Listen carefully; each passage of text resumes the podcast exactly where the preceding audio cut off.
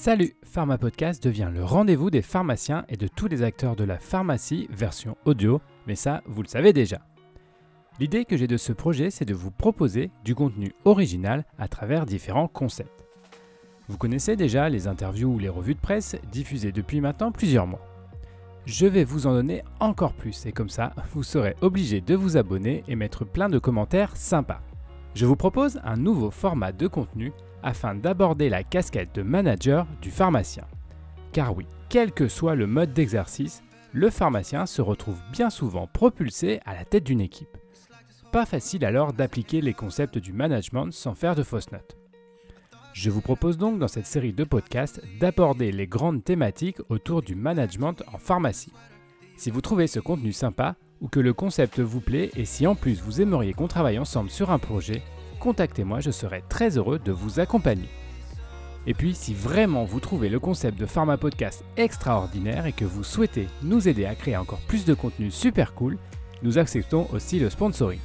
Tout cela est expliqué dans le blog mypharmapodcast.com. Bon allez, terminez avec cette introduction trop longue et si vous êtes encore à l'écoute, promis, je vous mets l'épisode. Bonne écoute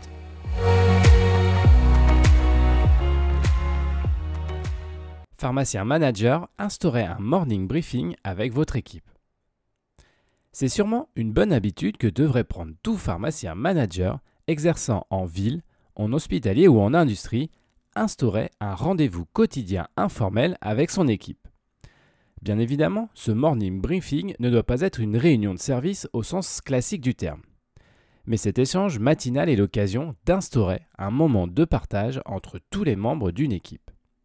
Facile sur le papier, mais souvent difficile à tenir dans le temps, ce moment doit quand même être inscrit dans le marbre de l'agenda de tout pharmacien manager. Je vous propose de vous expliquer pourquoi ce rituel est capital et comment le mettre en place durablement. Pourquoi un morning briefing quotidien est-il si important?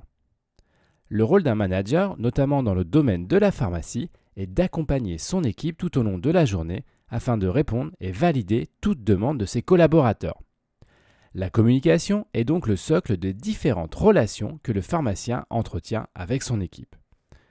Afin de maintenir une cohésion et une atteinte des objectifs fixés, un rendez-vous quotidien informel est donc capital.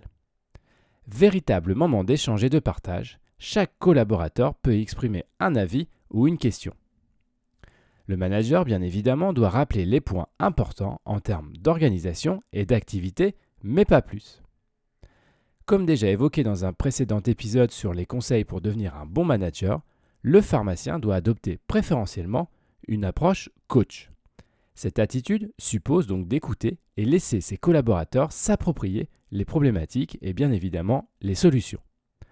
En aucun cas, ces morning briefings ne doivent évoluer vers un enseignement des choses à faire et comment les faire. Ce temps doit être aussi l'occasion pour l'équipe de pouvoir avoir un espace de parole et d'échange avec tous les collaborateurs. Bien souvent, notamment dans les grosses structures pharmaceutiques, l'activité est cloisonnée par secteur avec peu d'échanges entre les professionnels.